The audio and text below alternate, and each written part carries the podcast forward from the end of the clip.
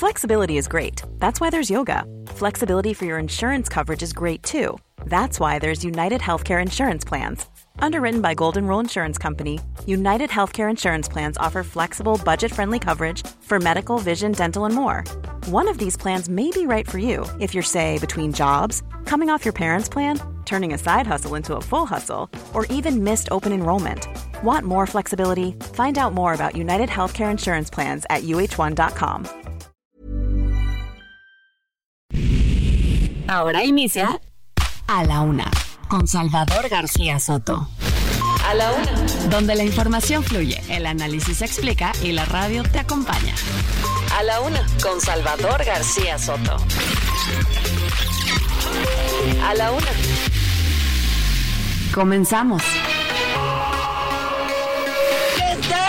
Que estamos buscando a alguien. No nada más decir vamos a buscar. ¿Cuándo? Hay que unirnos. ¿Qué día? ¿Qué hora? ¿En qué lugar? Un juez que no es independiente es el mandadero de alguien, pero no es un juez realmente.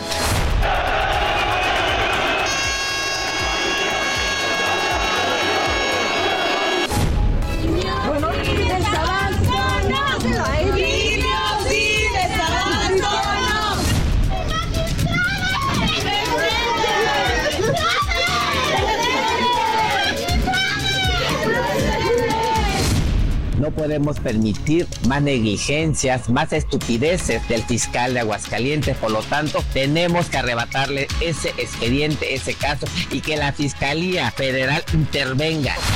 Hoy me despido de este Senado de la República con orgullo y mirando a mi país, les digo, misión cumplida.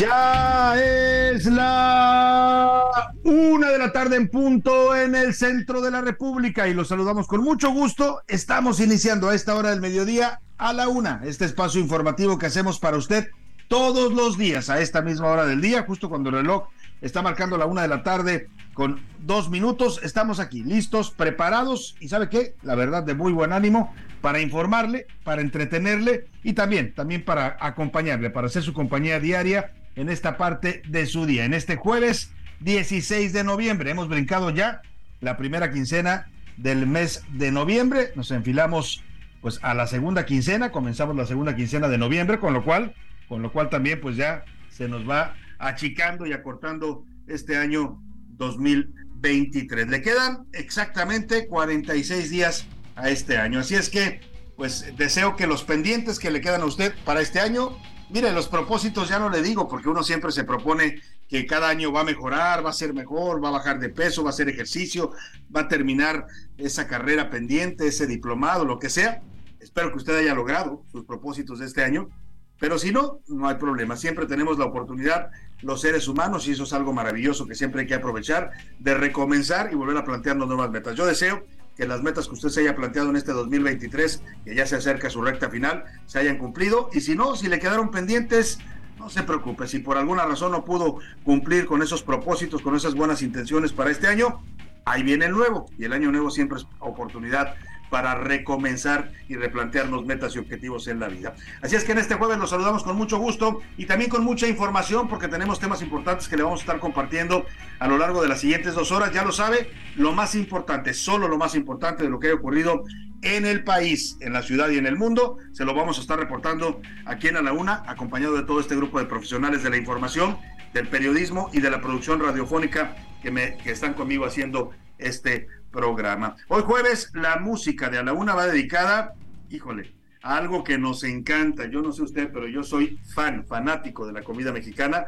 Hay gente, hay que decirlo, hay gente mexicana que no le gusta tanto la comida de nuestro país, pero hay muchos que la amamos y no solo nosotros, ¿eh? Hoy la comida mexicana, la gastronomía mexicana es reconocida a nivel internacional, no solo por sus sabores, sino por la variedad de ingredientes. Oiga, es tan, vasta y tan amplia nuestra economía como es la naturaleza que Dios nos dio en este país, que de verdad es abundantísima, variada, diversa. Y bueno, el proceso que lleva cada uno de los platillos, de los ingredientes para hacer la comida mexicana, desde la siembra hasta su preparación, es de verdad un proceso fascinante. Hoy le vamos a dedicar la música a la gastronomía mexicana porque el 16 de noviembre del año 2010 la UNESCO declaró Patrimonio Cultural Inmaterial de la Humanidad a la comida de México para preservar lo que pues eh, lo que significa la, parte cultural que, representa la, la, alimentación y la gastronomía de todos los mexicanos y mantener estas recetas, estos procesos, estos platillos que nos han dado fama a nivel internacional. Así es que vamos a estar homenajeando con música de comida. Espero que no se le abra a usted el apetito porque ya se acerca la hora de la comida. espero que, bueno, vamos a estar llevando canciones que hablan de distintos platillos mexicanos y de la riqueza, variedad y sabor que tiene nuestra gastronomía. Mucha información importante le decía, pero también, también, como usted sabe, siempre le buscamos regalos, en este caso para que se vaya a ver una buena obra de teatro. Mire, voy a regalar 10 pases dobles, 10, para que se vaya a ver el show de la Casa de la Bandida. Es una comedia que está inspirada en algo histórico, ¿eh? Le voy a platicar el contexto. La bandida eh, fue una mujer muy famosa, una matrona de los años 30 y 40, tenía una casa de citas allá en el centro de la Ciudad de México, la famosa Graciela Olmos la Bandida, así se llamaba su casa, la Casa de la Bandida, y ahí pues acudían todo tipo de políticos, artistas de la época, desde el señor López Velarde, el gran poeta zacatecano, hasta José Vasconcelos, el gran político y padre de la educación moderna en México, eh, muchos políticos de la época, bueno, hasta presidente se decía, se daban sus vueltitas allá a la casa de la bandida, eh, fue un centro, eh, pues, digamos, muy, muy frecuentado en esa época y coincidía gente de distintos niveles sociales, sobre todo gente del mundo artístico y del mundo político. Esta mm, obra está inspirada en esa casa, en lo que sucedía ahí. Es una manera divertida de informarse de cuál era la situación política del país en ese momento. Estoy hablando de los años 30, ya pegándole a los 40. Fue toda una institución esta señora Graciela Olmos y en esta obra participa además también tiene una participación especial de Carlos Bonavides, el famoso Huicho Domínguez. ¿Cuándo es la obra? 18 de noviembre, este sábado 18 de noviembre a las 8.30 de la noche en el Teatro Jorge Negrete, que se ubica ahí en los rumbos de la colonia San Rafael, en la calle Ignacio Manuel Altamirano 126, aquí en la Ciudad de México. Más adelante estése muy pendiente porque le daré la dinámica para que se vaya usted a ver esta obra de teatro que tiene su toque político, su jiribilla y también su parte histórica importante. Ya le contaré más adelante. Por lo pronto, vámonos directo al resumen de la información en este jueves. A la una. Con Salvador García Soto. Oye, qué cínicos. Ya llegó al Senado de la República la terna para eh, sustituir al ministro Arturo Saldívar. Es una terna que mandó el presidente López Obrador para nombrar a una mujer ministra. El presidente ha propuesto tres perfiles de mujeres.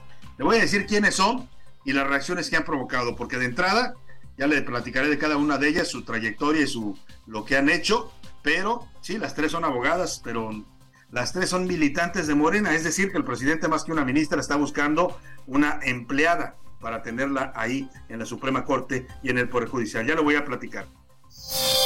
Y reunión de alto impacto. El presidente López Obrador participa en estos momentos en el Foro de Cooperación Económica Asia-Pacífico en San Francisco, California allá donde arribó ayer por la tarde-noche para participar en este importante encuentro de países en el mundo. Mañana sostendrá una reunión bilateral con el presidente estadounidense Joe Biden para tratar el tema migratorio y el tráfico de fentanilo. También está anunciado que López Obrador busca también un encuentro con el presidente de China, Xi Jinping. Por cierto, le voy a platicar lo que dijo el presidente Biden cuando le preguntaron los reporteros de su país si seguía pensando, después de que se reunió con Xi Jinping, si seguía pensando que era un dictador. Ya le voy a decir que respondió. Y como dice el lenguaje beisbolero, se va, se va y se fue. El Senado aprobó a la panista Xochil Gálvez, aprobó la licencia para que se separe de su cargo. Se va a dedicar de tiempo completo, ahora sí, a la contienda por la presidencia de la República, como la precandidata ya casi formal del Frente Amplio por México. Y no que no, le voy a platicar que las tomas clandestinas de Pemex para el robo de combustibles, el famoso huachicoleo, aumentaron en más de 11% en lo que va de este año solamente. Esto a pesar de que el presidente dijo que ya se había acabado el huachicol, según él terminó con el huachicol, pero el huachicol sigue floreciendo como una industria legal millonaria en la que nos roban a los mexicanos el combustible de Pemex. Le voy a platicar. Y en los deportes tiempo fuera, la Federación Mexicana de Béisbol y la Liga Femenil solicitaron a legisladores de México, a los congresistas, que escuchen sus planteamientos y los argumentos respecto al dictamen que aprobaron ayer en materia deportiva y de equidad salarial para los deportistas profesionales. Además, parecemos payasos. Eh, Max Verstappen se quejó del espectáculo organizado en la Fórmula 1 al inicio de las actividades del Gran Premio en Las Vegas. Nos va a platicar de todo esto Oscar Mota. Y en el entretenimiento, Anaya Rega nos va a contar sobre la salud de Miguel Bosé. Anda malito el señor Bosé y también sobre la conductora Paulina Mercado. Mucha información importante para compartir el día de hoy. Quédese con nosotros aquí en la una. No encontrará, y se lo digo de verdad, un espacio donde se informe mejor con toda la información completa, el contexto y también siempre tratamos de explicarle el porqué de la noticia. Y vámonos directo a las noticias que usted debe conocer el día de hoy. Estas son las de cajón en A la Una. Una de la tarde con 10 minutos y le platicaba que el presidente López Obrador ya está participando este jueves en el Foro de Cooperación Económica Asia-Pacífico, el famoso foro de la APEC, que se está realizando en San Francisco, California, y que reúne a todos los países que forman parte natural de esta cuenca del Pacífico, es decir, todos los países en el mundo que compartimos este Océano Pacífico, participan en esta grupo que tiene fines sí comerciales de negociación, pero que también se ha convertido en un foro para dialogar y negociar sobre, temas políticos, asuntos de migración, temas de drogas. Todo eso es importante y por eso el presidente López Obrador está en estos momentos participando en este encuentro. Llegó ayer Ayer por la tarde noche arribó a la ciudad de San Francisco, en California, y hoy al mediodía, tiempo del centro de México, a las 10 de la mañana, hora de San Francisco, el presidente López Obrador comenzó una reunión con su homólogo chino Xi Jinping. Importante esta reunión porque estamos hablando del líder de la potencia económica, pues en estos momentos algunos ya dicen que China es la potencia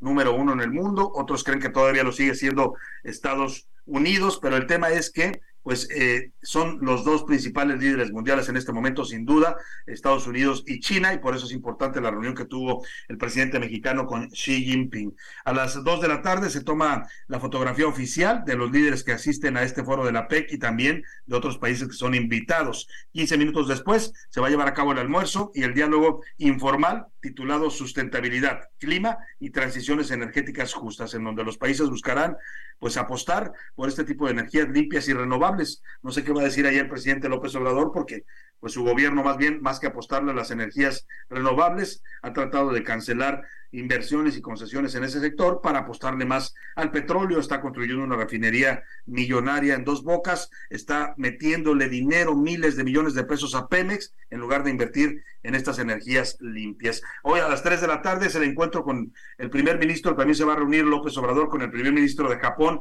Fumio Kishida y a las 5.45 es la reunión bilateral con el primer ministro de Canadá, Justin Trudeau.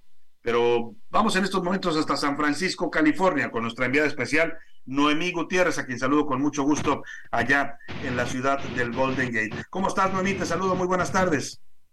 Hola, muy buenas tardes, Salvador. Pues sí, te saludo desde San Francisco, California, y hace apenas unos minutos el presidente Andrés Manuel López Obrador concluyó su primera reunión con su homólogo de, PIN, de China, Xi Jinping. Lo vimos ya abordar una camioneta blindada fuertemente escoltado por elementos del servicio secreto de Estados Unidos. A pesar de las peticiones de los reporteros, pues únicamente se levantó a mover la mano y abordó la camioneta y pues ya se retiró con esta comitiva que está integrada por los secretarios de Economía, Relaciones Exteriores, Madrina, Defensa Nacional y Seguridad y Protección Ciudadana. Comentarte que de acuerdo a lo que está difundiendo la embajada de China en México durante el encuentro el presidente eh, de China, Xi Jinping, pues le dijo que desde hace muchos años conoce eh, México, pero también están diciendo que van a apoyar a México para el suministro de varios artículos después de la afectación que tuvo el huracán Otis en Acapulco Guerrero. Ya después de que el presidente Andrés Manuel López Obrador concluye esta primera reunión con el mandatario chino, pues ya se dirige a las instalaciones del Moscone Center, que es este centro de convenciones en donde se están llevando a cabo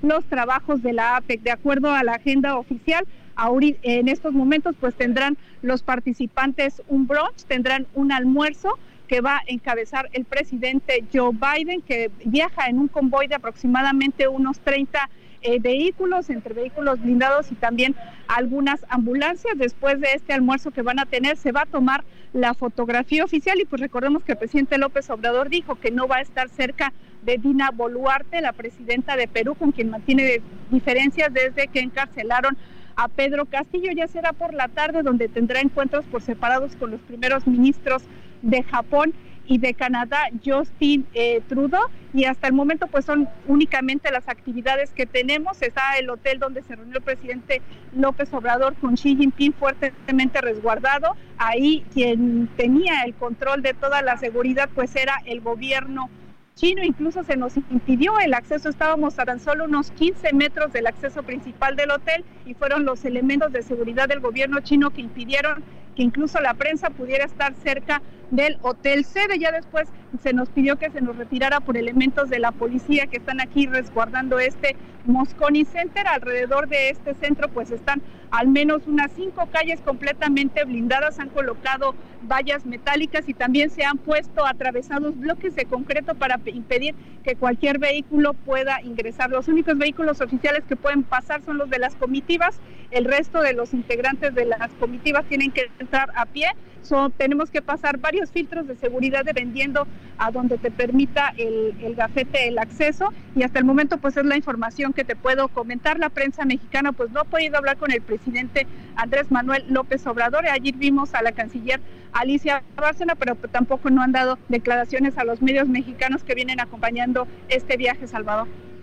Vamos a estar muy pendientes, Noé, sin duda una reunión importante y este encuentro que tuvo el presidente con Xi Jinping, sin duda significativo por lo que representa China en estos momentos en el contexto mundial y esto que nos informas, buena noticia sin duda para los hermanos de Acapulco y de Guerrero. China ofrece apoyo a México para la reconstrucción y la rehabilitación del puerto de Acapulco y otros municipios. Vamos a estar muy pendientes de tu cobertura, Noemí. Me imagino el ambiente que hay en San Francisco con tantos jefes de Estado, una reunión sin duda bastante importante el contexto internacional, Noemí.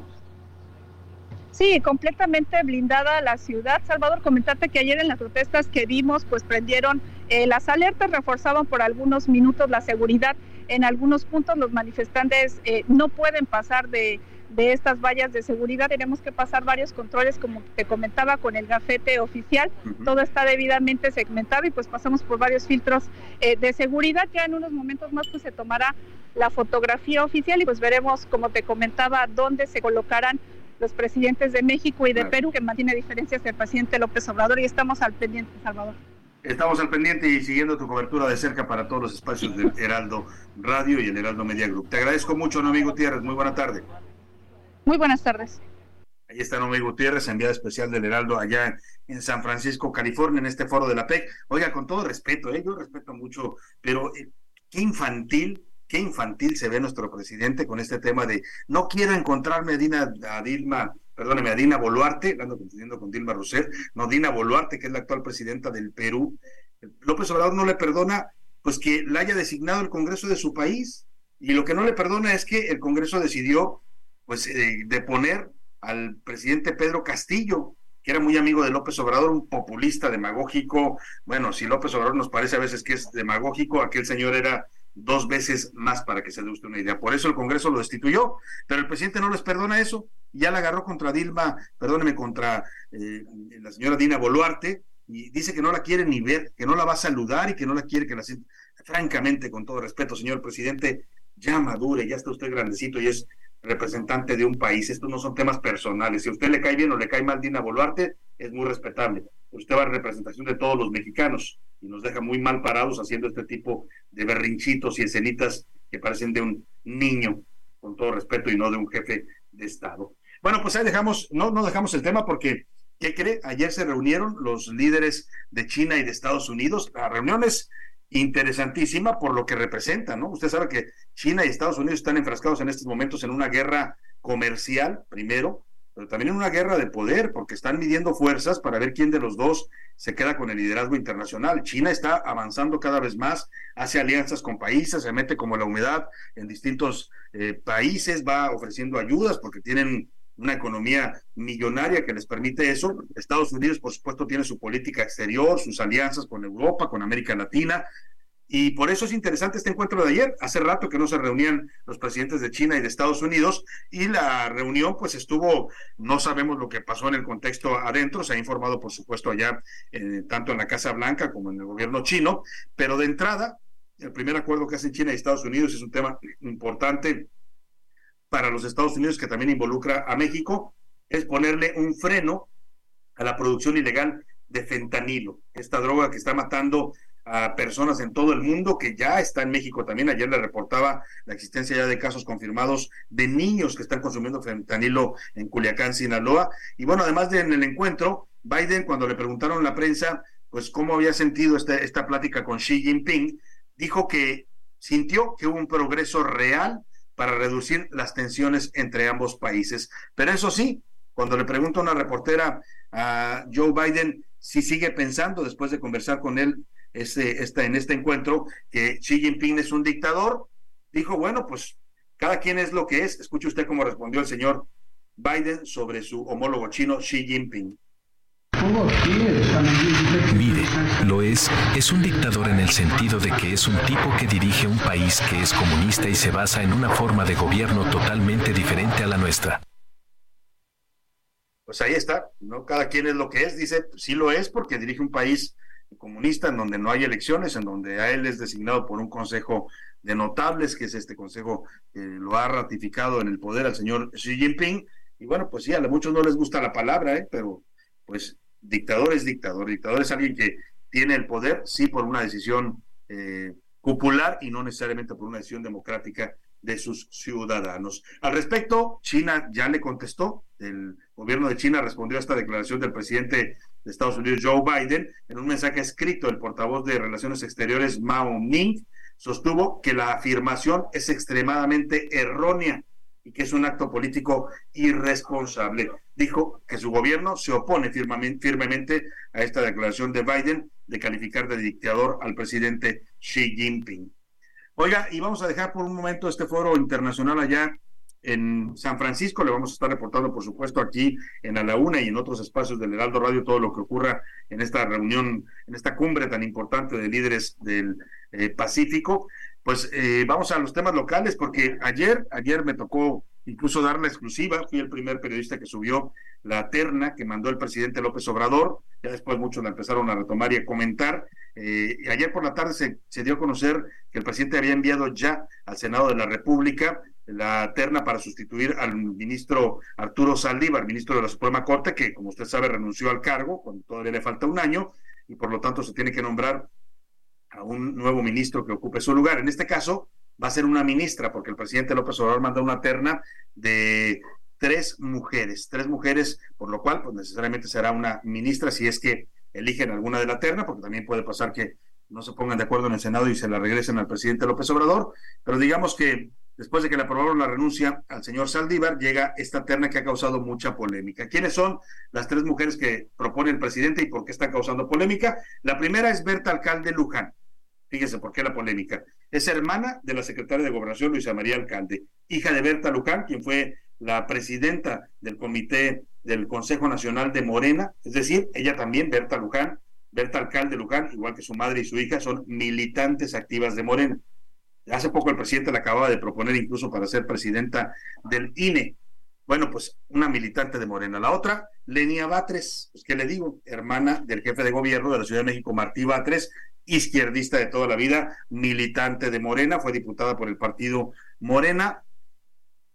Y bueno, pues es otra de las propuestas del presidente, otra militante de su movimiento político. Está también María Estela Ríos, que para mayores señas trabaja en estos momentos como consejera jurídica de la presidencia de la República, es decir, otra militante. Y la pregunta aquí es, pues está claro que el presidente no quiere una ministra, no quiere una ministra de la Corte independiente, quiere otra empleada, para que me entienda usted, y para decirlo claro, quiere otra Yasmín Esquivel u otra Lorena Ortiz, Loreta Ortiz, perdóneme, la doctora Loreta Ortiz, que es la ministra de la Corte, que todo votan a favor del gobierno, que todo votan, o sea, jamás las va a ver usted cuestionar nada que tenga que ver con este gobierno porque son simpatizantes o militantes de este partido. Pues eso quiere el presidente, otra ministra incondicional. Y yo me pregunto y le pregunto a usted, los mexicanos queremos ministros que se plieguen a las órdenes del presidente. Bueno, pues ahí dejamos el tema y nos vamos a la primera pausa con este tema que se llama La Taquiza del gran Chava Flores, homenaje a la comida mexicana. Pudo más una taquiza que mi más ferviente amor. Cuando yo me declaraba, te di un hambre de pavor. Yo te hablaba de bonanza y te empezaba a pantallar. Y las tripas de tu panza comenzaron a chillar. Si pa' un taco no te alcanza, no salgáis a platicar. Al pasar frente a los tacos, yo te daba el corazón. Tú en lugar de recibirlo te metiste hasta el rincón.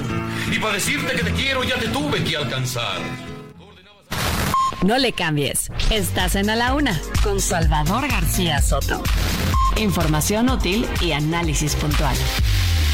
En un momento regresamos. Ya estamos de vuelta en A la Una con Salvador García Soto. Tu compañía diaria al mediodía. Vive un mes lleno de ofertas exclusivas y dinamismo con Ford Escape híbrida. Estrénala a 24 meses sin intereses más seguro promocional. Visita a tu distribuidor Ford más cercano. Consulta términos y condiciones en Ford.mx, vigencia del 1 al 30 de noviembre de 2023.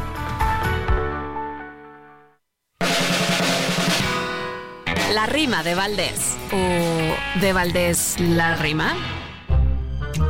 En estos tiempos violentos uno pierde la cabeza y no es por ponerme fresa, pero hay que estar muy atentos, pues en un chico momento un tremendo bofetón puede mandar al panteón a quien se te ponga enfrente. Hay que ser inteligente para no emprender un dramón.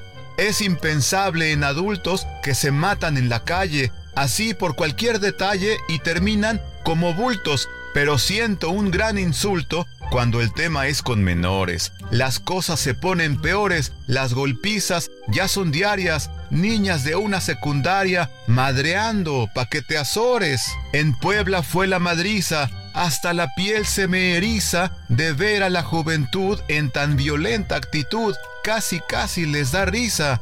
Se veían tan divertidas, se ponen en riesgo vidas, cuenten hasta 10 chamacos, a ver si así ya se aplacan, no se vean a la salida.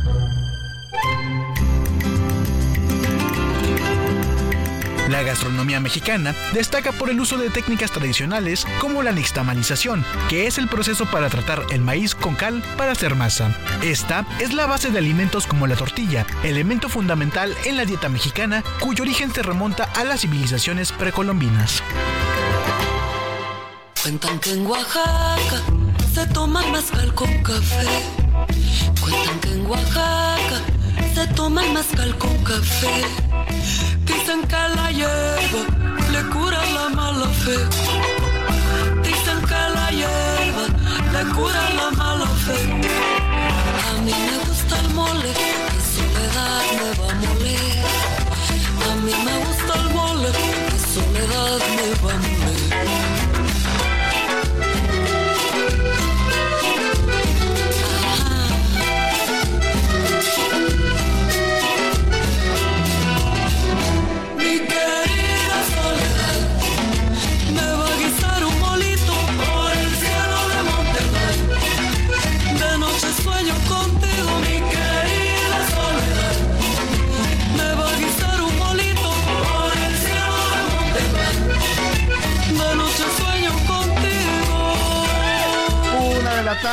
33 minutos. Estamos regresando a ritmo de cumbia de esta pausa. Y no cualquier cumbia, es la cumbia del mole de la gran Lila Downs, una canción de 2007 que rinde homenaje a una de las platillos más eh, representativos y yo diría también más fascinantes de la cocina mexicana. Hablamos de toda una tradición cultural, gastronómica que une a las familias. Es un platillo que se come lo mismo en una boda, que en un cumpleaños, que en un bautizo, que en un pretexto familiar para reunirse y, degustarlo es el mole, es este platillo que en Oaxaca es todo un ritual, pero también lo usted probar en Puebla de manera maravillosa, en Jalisco, en Colima, en el norte de la República. El mole es un platillo que atraviesa la gastronomía mexicana, una salsa hecha con varios ingredientes, chiles de distintos tipos, chocolate, nueces, bueno, aquí le pone esta galletita eh, de estas galletas marías molidas, en fin, plátano macho, es toda una, eh, pues, mm, platillo representativo de la riqueza cultural y gastronómica que tiene México. Rindamos homenaje al mole y como dice por ahí la canción, a cuando usted quiera mucho a alguien, invítele un buen molito. Seguimos con más para usted aquí en la laguna.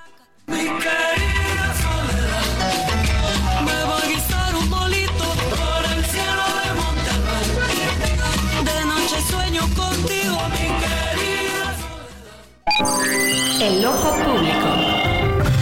En A la Una tenemos la visión de los temas que te interesan en voz de personajes de la academia, la política y la sociedad. Hoy escuchamos a Emilio Rabaza en La Cuerda del Ciudadano. El ojo público. La renuncia del ministro Arturo Saldívar. El ministro expresidente de nuestro máximo tribunal, la Suprema Corte de Justicia de la Nación, renunció recientemente con el argumento de que, cito, mi ciclo en la Corte ha terminado, fin de cita, y que por lo tanto sus aportaciones ya serían marginales. Tres importantes consideraciones resaltan de esta renuncia. Primera, las renuncias de los ministros de la Suprema Corte están reguladas por el artículo 98 de la Constitución, que a la letra dice, cito, solamente procederán por causas graves, fin de cita para el ministro renunciante, causa grave es que su ciclo a juicio de él mismo, no de la constitución que protestó observar y que con ese cargo debió defender, ya concluyó. Cabe recordar que al principio del proceso legislativo no se opuso a la ampliación de su mandato, como lo deseaba abiertamente el presidente Andrés Manuel López Obrador. Entonces, apenas hace un año, no sabía que su ciclo ya se aproximaba a su fin, sino hasta ahora que ya no preside la Corte, que estamos en un proceso electoral y el Ejecutivo tiene bajo asedio permanente al Judicial. Segunda, afirma asimismo que es de la mayor importancia sumarme a la consolidación de la transformación de México. Fin de cita. Léase la 4T, como horas después lo demostraría la foto publicada con la doctora Sheinbaum. El ministro Saldívar tiene todo el derecho de afiliarse al partido político que quiera. No se discuten sus derechos políticos, pero sumarse a su preferencia política cuando todavía porta la toga es una ofensa a la honorabilidad del cargo, valor ético contenido en las fracciones 4 y sexta del artículo 98 constitucional. Sería bueno recordarle lo que un ciudadano le dijo al ir a votar a las elecciones del 2021. Respete la constitución. Tercera, la renuncia anticipada a la conclusión del cargo a fines del 2024 quitó la oportunidad al Ejecutivo entrante de presentar terna para cubrir tan importante vacante. Esto es, en caso de ganar la elección presidencial a la propia doctora Sheinbaum, por cuyo proyecto político renunció Saldívar, y se la concedió a Andrés Manuel López Obrador, quien ya envió al Senado la terna de tres distinguidas mujeres alejadas de la práctica jurisdiccional y en cargos cercanos a él para asegurar su incondicionalidad y con ella tres de once votos, faltando solo uno para el cuatro de siete que impide bloquear cualquier iniciativa de reforma viciada de inconstitucionalidad. Vaya a favor del señor Saldívar a su presidente. Lo saluda con el afecto de siempre Emilio Rabaza Gamboa, docente investigador de la UNAM. A la una. Con Salvador García Soto. Una de la tarde con 37 minutos y escuchaba como siempre atentamente a nuestros colaboradores del Ojo Público, en este caso al doctor Emilio Rabaza eh, Gamboa, pues con esta con esta disertación, esta reflexión que hace sobre la renuncia del ministro. Más adelante vamos a conversar, por cierto, con él de esta terna que presenta el presidente, pero pues lo que dice, lamentablemente tiene toda la razón en cuanto a la, eh, pues, eh, la, falta tan grave a la, Constitución y al cargo que cometió el ministro Saldívar al abandonar el cargo para irse a echarle porras a la eh, pues eh, campaña de Claudia Sheinbaum, con todo respeto, pues se supone que él era un hombre eh, jurista respetado hoy, pues es un matraquero más de la 4T, a lo mejor siempre lo fue, pero por lo menos se ocultaba, ¿no? Dicen muchos que con esta renuncia salió del closet del ministro Saldívar y pues eh, confesó abiertamente que siempre fue un simpatizante de la 4T, algo que le hubiera impedido, si lo hubiera confesado desde el inicio, ser presidente de la Corte. Y mire, justamente de la reflexión que hacía el, doctor Emilio Rabaza ayer en medio de este debate para aprobar la renuncia de Saldívar, el Senado recibía, ya le decía, la terna para sustituir al ministro por una ministra. El presidente mandó tres propuestas de mujeres y hubo un intenso debate en el Senado. Vamos a escuchar parte de las reacciones que provocó la aprobación de esta renuncia del ministro Saldívar. Te lo digo, cuidado, a Saldívar no le interesan los más vulnerables, le interesa un puesto. Habla Alejandro Rojas, senador de Morena. El ministro Arturo Saldívar debe ser sancionado como señala el artículo 101 constitucional y debe retirársele el cargo, porque dice que la sanción debe ser retirarle el cargo, no brindarle la renuncia, no aceptarla y debe ser sancionado dándole las prestaciones, los beneficios y su pensión. Habla Kenia López Rabadán, senadora de Acción Nacional. Bueno, hasta Taylor Swift estaría avergonzada de la conducta de Saldívar.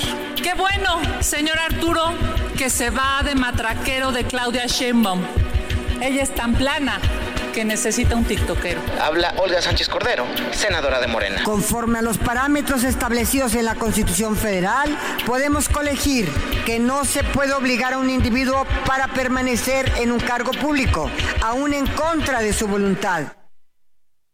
Pues ahí está el debate que se suscitó entre la oposición y algunos morenistas, ¿eh? porque Alejandro Rojas Díaz Durán, que usted escuchó cuestionar muy fuertemente al ministro Saldívar por su decisión, es también senador de, de la 4T, senador por Morena, así es que pues, pues sí, la verdad es bastante cuestionable la forma en que ha procedido el ministro Saldívar, no de ahora, ¿eh? desde que era presidente de la Suprema Corte. Vamos con Misael Zavala, justamente al Senado de la República, para que nos cuente de este debate y de lo que viene ahora con la discusión de la nueva terna para nombrar a una ministra que propone el presidente. Misael, te saludo en el Senado. Buenas tardes. Salvador, te saludo, saludo también al auditorio, pues en medio de la discusión de la renuncia de Arturo Saldívar como ministro de la Corte, el Pleno del Senado recibió del presidente Andrés Manuel López Obrador los nombres de la terna compuesta por mujeres aliadas a la Cuarta Transformación para ocupar el cargo de ministra de la Suprema Corte de Justicia de la Nación.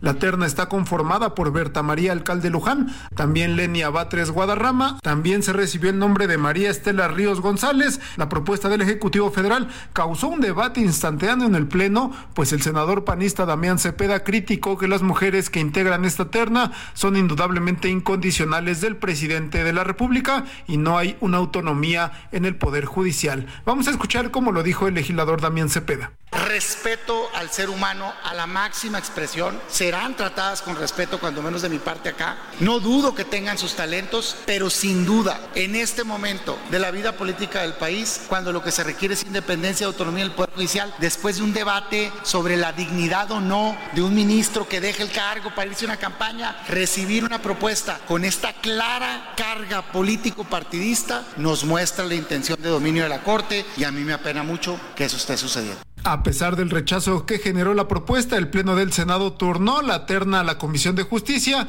que será la encargada de revisar la elegibilidad de las mujeres propuestas. La Cámara Alta tiene un plazo de hasta 30 días para desahogar el nombramiento. El proceso, en primer lugar, tendrá que pasar por la Comisión de Justicia, donde las mujeres propuestas deberán comparecer. En caso de que el dictamen sea avalado en la Comisión de Justicia, pasa al Pleno y será electa ministra quien obtenga el voto de la mayoría calificada del Senado. En caso de no alcanzar la votación, que es de dos terceras partes, la terna se regresa al Ejecutivo Federal, que deberá enviar una segunda terna. En caso de que esta segunda terna no sea avalada por el Pleno del Senado, el presidente de la República tiene la facultad de nombrar de manera directa a la ministra para ocupar la vacante en la Suprema Corte de Justicia de la Nación. Salvador, hasta aquí la información.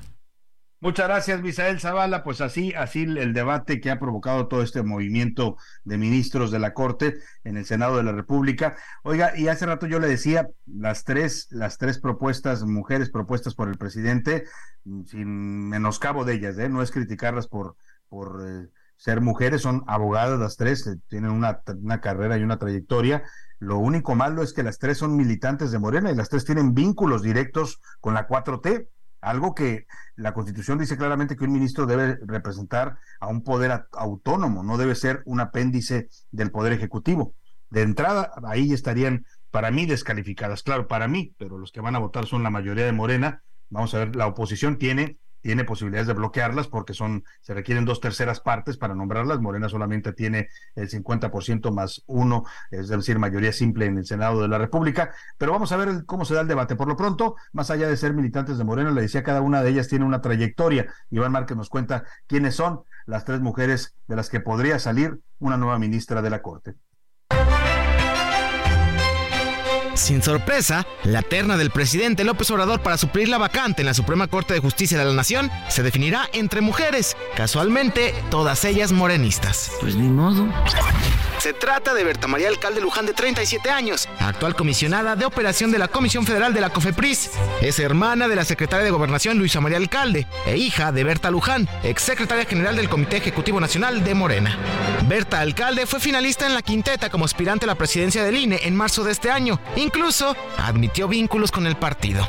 Este tema de que tengo la fortaleza justo de que he trabajado en torno a la transformación de instituciones de diverso tipo y de diverso ámbito y creo que en estos momentos no de cambios no eh, familiar no no puedo desconocer que mi hermana es secretaria de trabajo que mi madre tiene ha trabajado ya por varios años con el partido Morena también está Lenia Batres Guadarrama de 53 años. Y si el apellido le parece conocido, claro que sí. En efecto, es hermana del jefe de gobierno de la Ciudad de México, Martí Batres, y además es militante de Morena y militante de la izquierda desde hace años.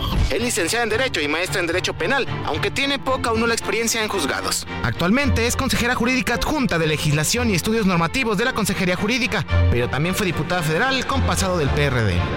El PRD pues era una aventura organizativa muy interesante en mucho tiempo, en, un buen tramo de su historia, cumplió su objetivo de dar una batalla de oposición de izquierda. Y así como yo me integré, pues así se han integrado pues estos cerca de 4 millones de mexicanos a Morena. Otra es María Estela Ríos de 76 años, quien sabe de primera mano cómo trabajar con el presidente López Obrador. Pero en el 2000 fue más evidente cuando se integró al gabinete del entonces jefe de gobierno del DF, Andrés Manuel. Quien ya me ayudó también como consejera jurídica cuando me desempeñé como jefe de gobierno en la ciudad.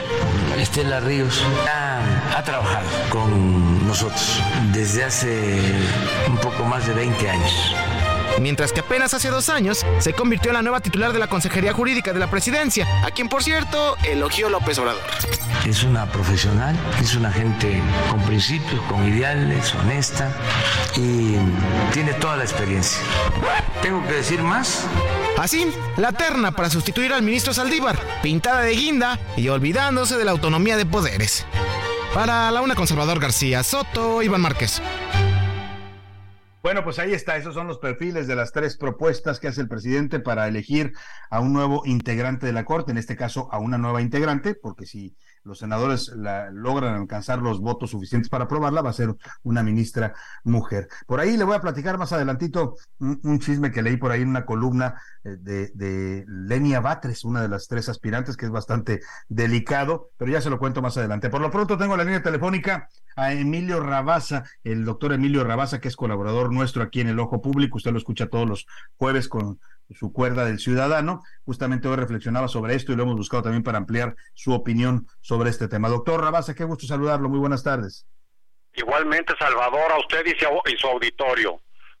Pues, eh, ¿cómo ve la terna? Digo, aparte de ser militantes de Morena, pues eh, no sé si eso las descalifique de entrada o, o cómo ve estos tres perfiles que propone el presidente para la Suprema Corte de Justicia. Bueno, mire, como lo señalé en la cápsula que me hicieron favor de presentar al aire hace un momento. Eh, yo no eh, encuentro ninguna crítica a ellas ni como mujeres ni como profesionales eso está fuera de toda duda que quede claro ¿sí? este el problema está en que no hay en ninguna de ellas la mínima experiencia en el campo jurisdiccional, en el campo de la justicia. Eh, este sistema de nombramiento tiene un grave defecto, eh, Salvador, ¿sí? Que el presidente propone la terna que obviamente va a ser de alguna de personas afines a su proyecto político, eh, sea de izquierda o sea de derecha. Igual lo intentó Donald Trump en, Estados Unidos cuando era presidente y nombró a personas afines a su ideología ultraconservadora. La única diferencia es que por lo menos aquel lo seleccionó dentro del campo jurisdiccional. Ahora aquí ni siquiera eso, ni siquiera la mínima experiencia en el campo de la justicia. Eh, entonces se trata de personas muy cercanas al Ejecutivo, en cargos administrativos, dos de ellas en la Consejería Jurídica y, otra persona en COFEPRIS, que nada tiene que ver ciertamente con la justicia. Entonces, cero, cero eh, antecedentes Cinco minutos. y experiencia en el terreno jurisdiccional para ocupar nada más y nada menos que el cargo de ministro de la Suprema Corte de Justicia de la Nación. Ese es un primer punto que quiero subrayar. El segundo punto que quiero subrayar es, ¿por qué? A ver, ¿por qué se eligieron ellas? Él lo dijo ya en una mañanera. Dijo, espero tener tino en, en, la elección porque la vez pasada me equivoqué con dos, refiriéndose a el ministro Juan Luis González Alcántara y la ministra Ana Margarita Ríos Farjat, que han votado acorde con su juramento constitucional, acorde con lo que dijeron que iban a hacer como ministros de la Corte. Y entonces ahora quiere asegurarse que no se repita esa situación y poner a personas incondicionales para que se sumen a los votos de eh, las ministras Yasmín Esquivel y Loreta Ortiz. Entonces ya asegurar tres de los once votos. Le falta uno, nada más uno, porque en el momento que tenga cuatro ministros eh, completamente incondicionales, se pueden bloquear cualquier acción de inconstitucionalidad como por ejemplo las que se votaron para el plan B del INE o lo de la Guardia Nacional o lo de la electricidad. Ese es el, el, fondo de esto. El fondo de esto. ese es, el quid del asunto, como dicen, como dicen, doctor. Pero eh, eh, tal vez esto ya no le alcance a servir al presidente porque ya va de salida, le queda menos de un año. Pero digamos que le está pavimentando el camino a Claudia Sheinbaum porque en noviembre del 2024 eh, van a venir otros dos nombramientos que son la sustitución precisamente del ministro o de la que quede en lugar del ministro Saldívar que termina su encargo y del ministro Ortiz Menas y no, del ministro Luis María Aguilar que termina también su encargo en 2024 y como dice usted con uno más que logren meter incondicional pues ya tienen cuatro votos para bloquear cualquier eh, declaración de inconstitucionalidad en la corte en realidad nada más será uno para eh, si es que gana Claudia Sheinbaum o Xochitl Galvez, cualquiera que gane, porque el otro ya se va a decidir ahora. El otro, ah, o sea, esta ministra que elija ya se queda, se queda ya por más años. Se queda, así es, claro, lo, se queda por más años. No es que el año que entra, no, no es nada más para suplir este periodo, un año. Eh, Salvador. Es por 15 años. Eh, esa es la gravedad del nombramiento, ¿sí? Entonces ya aseguró, eh, ya aseguró a tres incondicionales, le queda uno que ya no le tocaría a él nombrar, sino a quien sea el titular del Ejecutivo el año que entra. En el momento que consigan eso, tienen cuatro siete y con cuatro siete pueden bloquear cualquier acción de inconstitucionalidad y por lo tanto capturar al Poder Judicial. Si el Poder Legislativo ya estuvo capturado por sus mayorías, ahora toca al judicial, con lo cual es nada más y nada menos el fin del principio de separación de poderes que establece el artículo 49 de nuestra Constitución. Esa pues es, la gravedad de estos nombramientos. Y no son buenas noticias para una república que quiere ser o aspira a ser de democrática, tener un presidente que controle a los otros dos poderes, ¿no?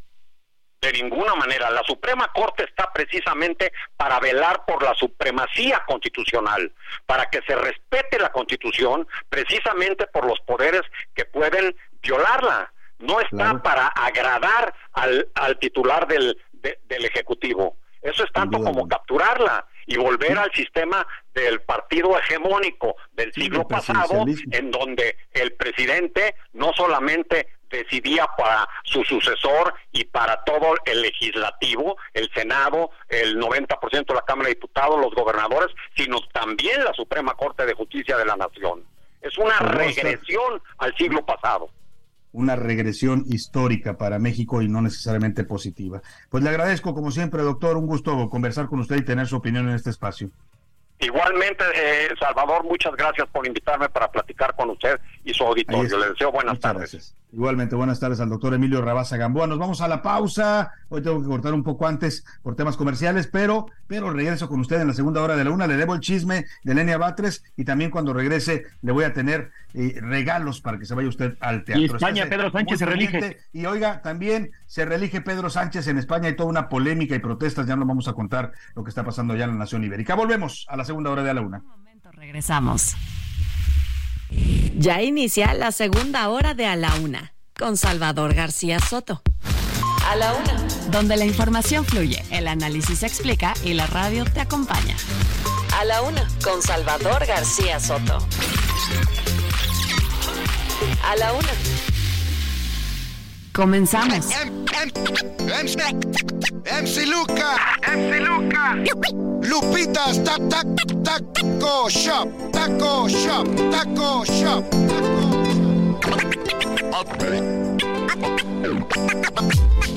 Atáscate, güero. Soy mexicano que adora su panza. Tortillas de masa. Mi cena en su casa. Atáscate, güero. Soy mexicano que adora su panza. Tortillas de masa. Mi cena en su casa. Picoso, mucho picoso. Carne asada. Flautas garmachas, también los taquitos. Con o sin guacamole. Todo te lo pasas con una tole. Cebolla, cilantro en el pozole. Pierna de pollo bañada con mole. Si eres del norte, machaca con huevo. Si eres del centro, tacos del metro. Tacos de perro, pucha y maciza. Lengua y seso, también longaniza. Bien calentito con doble tortilla. Flor de calabaza es la quesadilla. Gorditas, molletes de chicharrón. Salsita verde y requesón. Vuelve a la vida ceviche de pescado. Cóctel de camarón y filete empanizado. Muegan alegría y cocada. Palanquetas, capirotada, bañado de miel. Yo pido el buñuelo, pepitas, paletas de caramelo. Soy mexicano que adora su panza. Tarde con un minuto, estamos regresando y iniciando a esta hora del mediodía, la segunda hora de a la una. Vamos también a iniciar ya la tarde de este jueves 16 de noviembre. Y bueno, con mucha información y todavía con muchos temas y con muchas ganas de estarle acompañando en esta segunda hora del programa, en este momento de su día. Cualquier cosa que usted esté haciendo, le mando un saludo afectuoso a toda la República Mexicana, a todas las ciudades donde nos escuchan. Además, por supuesto, de esta noble y leal Ciudad de México. Saludamos a la gente de Guadalajara, Jalisco, de Monterrey, Nuevo León, de Tampico, Tamaulipas, de Mérida, Yucatán, de la comarca lagunera. Amigos de la comarca, esténse muy pendientes porque tengo boletos, pases dobles para un concierto del rapero alemán que les voy a regalar más adelante, es exclusivo para la laguna porque el concierto va a ser este sábado ahí en la comarca lagunera, así es que estén muy atentos. También saludamos a la gente con gusto de Tepic Nayarit, de Oaxaca capital, del Istmo de Tehuantepec, de Chilpancingo Guerrero, de eh, Tuxtla Gutiérrez, Chiapas, a la gente del Altiplano, en, el Heraldo Radio Altiplano de Puebla y Tlaxcala, a todos de verdad muchos saludos, gracias por estar con nosotros en esta eh, transmisión, en esta segunda hora del programa, donde todavía le tengo mucha información, pero estamos regresando en este homenaje que estamos haciendo a la comida mexicana. Hace rato Lila Down le cantaba al mole y yo le decía que es una de las cosas que nos define y nos representa nuestra, nuestro gusto por la comida. Pero ¿qué me dice de los tacos, no? En México, a los mexicanos en el mundo nos identifican también por los tacos. La gente sabe que el taco se creó en México y que es parte de nuestra gastronomía. Y Lupitas Taco Show, este grupo eh, se llama, es así, la canción se llama Lupitas Taco Show, el grupo se llama MC Luca de 2016, es un rapero, cantante, conductor y compositor mexicano miembro del grupo de rap Reyes del Pulmón y de la Vieja Guardia, y en esta canción hizo un mosaico de los tacos que se pueden comer en México. En México podemos hacer tacos de lo que sea y todos van a ser deliciosos. A eso le canta Macluca en esto que se llama el Lupitas Taco Shop, un homenaje a los tacos mexicanos en este Día Mundial de la Gastronomía Mexicana. Escuchemos un poco más y ahora le tengo más información, por supuesto, aquí en la una y también más regalos para nuestro público. Soy mexicano que adora su de en su casa. Atáscate, güey. Soy mexicano que adora su panza, tortillas de masa, mi cena en su casa. Soy mexicano que adora su panza, tortillas de masa, Bueno, pues ahí está esta canción. Soy mexicano que adora su panza, dice. Y bueno, pues ya sean tortillas de masa o de harina, o sean sopes, gorditas, en miles de formas podemos comer nosotros eh, distintos tipos de guisados en los tacos mexicanos. Oiga, y vamos a regalar pases dobles. Primero déjeme le platico y le adelanto parte de lo que le voy a tener en la información en esta segunda hora. Vamos a hablar de la reelección de Pedro Sánchez en España. Hay toda una polémica, un debate nacional. Hay protestas en varios países, perdóneme, en varias ciudades y autonomías de España, porque Pedro Sánchez hizo una negociación con partidos vascos separatistas para poder reelegirse como eh, presidente de España. Voy a tener la información con nuestra corresponsal Patricia Alvarado. Está en estos momentos efervescente la política en España por esta reelección de Pedro Sánchez. Y no que no, también le voy a platicar de las tomas clandestinas de Pemex. Han aumentado más de 11% en lo que va de este año, además de lo que habían aumentado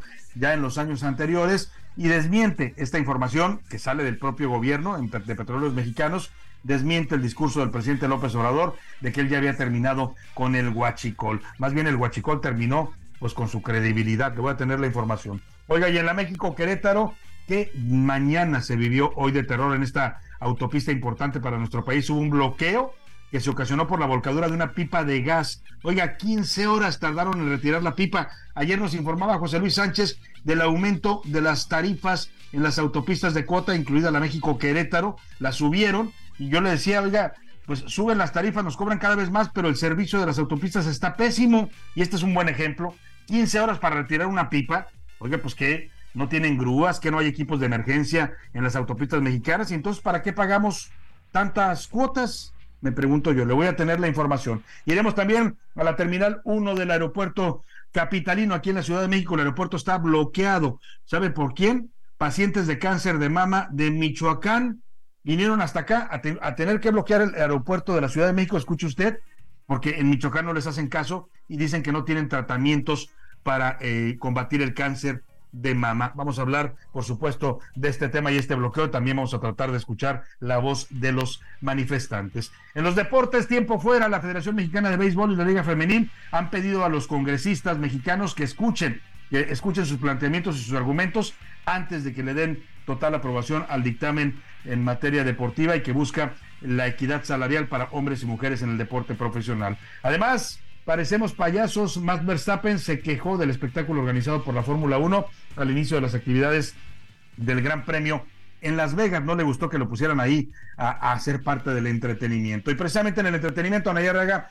nos va a platicar cómo anda la salud de Miguel Bosé. Ha presentado problemas de salud después de que sufrió este asalto brutal en su hogar aquí en la Ciudad de México. Y también nos va a contar de la conductora Paulina Mercado. Mucho todavía para compartir en esta segunda hora de la una, pero pero bueno, pues vamos eh, directo en este momento a regalarle los eh, pases, los pases para que usted se vaya a ver buen teatro y más adelante también para el concierto de rap del rapero del rapero alemán, andaba yo diciendo un nombre de un político, el rapero alemán que se va a presentar allá en Torreón, Coahuila, en la comarca lagunera. Vámonos a más información. A la una. Con Salvador García Soto. Oiga, y antes de ir al Aeropuerto Internacional de la Ciudad de México, donde le decía que están bloqueando en estos momentos pacientes eh, que de cáncer de mama en Michoacán, que vienen a quejarse hasta acá, porque al parecer este gobernador que tienen, el señor Ramírez Bedoya, no le resuelve. Eh, antes de eso, déjeme regalarle rápidamente los pases eh, dobles para que se vaya usted al teatro, al teatro este viernes, se va, este, este próximo sábado, perdóneme ya, a ver, me escondieron aquí, por favor, José Luis, los datos de la obra de teatro para poder regalarle los pases a nuestro auditorio. Vamos a, aquí los tengo ya. Vámonos, la obra es el 18 de noviembre, sábado 18 de noviembre a las 8.30. Se llama la obra eh, El Show de la Casa de la Bandida. Ya le platiqué el contexto, la Casa de la Bandida era una casa de citas muy famosa en los años 30, 40 en México, a donde acudían políticos, artistas, intelectuales ahí caía todo mundo y pues se volvía un ambiente bohemio. Ahí llegó a cantar incluso el gran Álvaro Carrillo, interpretaba música, eh, era pianista ahí en la casa de la bandida. Era todo un tema de la bohemia de aquellos años y por supuesto también pues la eh, señora Graciela Olmos, quien apodaban la bandida, que era la matrona de ese lugar, pues se volvió todo un personaje en el mundo político, en el mundo artístico, era respetada y querida por todos estos que frecuentaban su casa de citas. Eh, la obra, le decía, participan varios actores en escena, entre ellos está Carlos Bonavides, y es en el Teatro Jorge Negrete, ahí en el rumbo de la colonia San Rafael, en la calle Ignacio Manuel Altamirano 126. Si usted tiene tiempo y ganas de ver esta obra que, además de la comedia, también trae situaciones históricas que pasaron en el México de aquellos años, le voy a preguntar, y bueno, a lo mejor no sabe usted el dato, pero pues ya sabes, en Google lo puede sacar del apuro. Afine los dedos, ahí le va la pregunta, vengan los redobles de tambores. La pregunta para que se vaya usted a ver esta obra de la Casa de la Bandida es, ¿dónde se encontraba la famosísima casa de citas de Graciela Olmos La Bandida? Así era conocida popularmente como la Casa de la Bandida. Le voy a adelantar un tip. Estaba en una avenida muy bonita, que es parte de los rumbos de la colonia Condesa y la Roma, ahí donde limitan estas dos colonias, ahí se ubicaba esta casa. Deme la dirección exacta donde se ubicaba y se va usted a ver esta obra el próximo sábado 55 18 41 51 99. Empiece a marcar y vayas a ver Buen Teatro Cortesía de A la Una y por supuesto también de esta producción que nos hace llegar boletos para nuestro público. Y más adelantito, más de una vez lo vamos a echar. Suéltame por ahí, productor, una canción de este rapero alemán que es uno de los raperos en este momento más representativos en la escena del rap mexicano.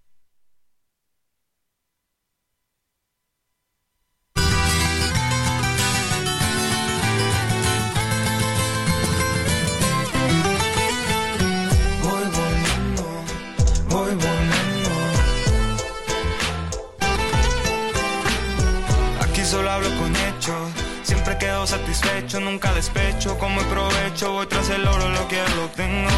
Vamos fumando María, perros que nunca se empilan, siempre se enlían. After del after, otro papelazo, llevamos tres días. Dime tú, dime no es el rapero alemán. El productor parece que no me entendió, pero me puso a Alak, es otro rapero que va a abrir el concierto, pero el concierto en realidad es de alemán, este rapero mexicano. El concierto va a ser el viernes 17 de noviembre en el Coliseo Centenario de Torreón, Coahuila. Está ubicado en San Pedro de las Colonias Torreón sin número, allá en la colonia Arboleda. Estos pases son eh, exclusivos para la gente que nos escucha en la comarca lagunera, que tenemos muchos radioescuchas allá. Les mandamos un abrazo en la frecuencia. Si me la indican, por favor, la frecuencia de el Torreón Coahuila para poder eh, saludarlos con gusto allá al Heraldo Radio en Coahuila. Estamos eh, transmitiendo en vivo y en directo en estos momentos en Torreón, Coahuila José Luis, en el 104.3 de FM transmitimos el Heraldo Radio Coahuila y bueno, el Heraldo Radio de la comarca lagunera porque abarca también varios municipios del estado de Durango y vamos a darle 10 pases dobles para este concierto del rapero alemán. Se lleva a cabo el viernes 17 de noviembre en el Coliseo Centenario de Torreón, Coahuila, ya le decía. La pregunta para que se vaya a ver este concierto de alemán, que también va a participar Alak, este joven rapero que abre el concierto.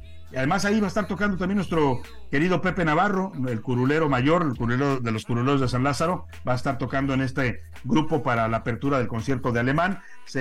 la pregunta que le hago es, díganos al menos los nombres de dos municipios que integran la comarca lagunera. Son en total creo que siete u ocho municipios, algunos están en Coahuila, otros están en Durango, con dos nombres que me dé, ya le dije uno, donde va a ser el concierto, puede darme otro y se lleva estos pases exclusivos para la gente que vive en la comarca lagunera. Empiecen a marcar 55 18 41 51 99. Y vámonos antes de ir a más información con esto que es la música del señor alemán, que va a ser el protagónico de este concierto allá en la comarca lagunera. Comience a marcar y vaya a saber rap mexicano allá en la comarca lagunera mis actividades.